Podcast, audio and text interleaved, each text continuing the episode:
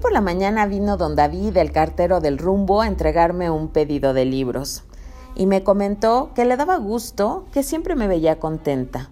Y eso me hizo preguntarme que qué es lo que realmente me hace feliz. Y te puedo comentar que muchas cosas, las pompas de jabón, el olor a tierra mojada, el sol, el aire revoloteando jugando con mis cabellos, una rebanada de pastel de chocolate, pero lo que realmente me hace muy muy feliz es hacerme consciente de mi respiración. De este soplo de vida que entra y sale por mi nariz y que permite que este cuerpo y esta mente puedan moverse en este mundo. ¿Y a ti? ¿Qué es lo que realmente te hace feliz?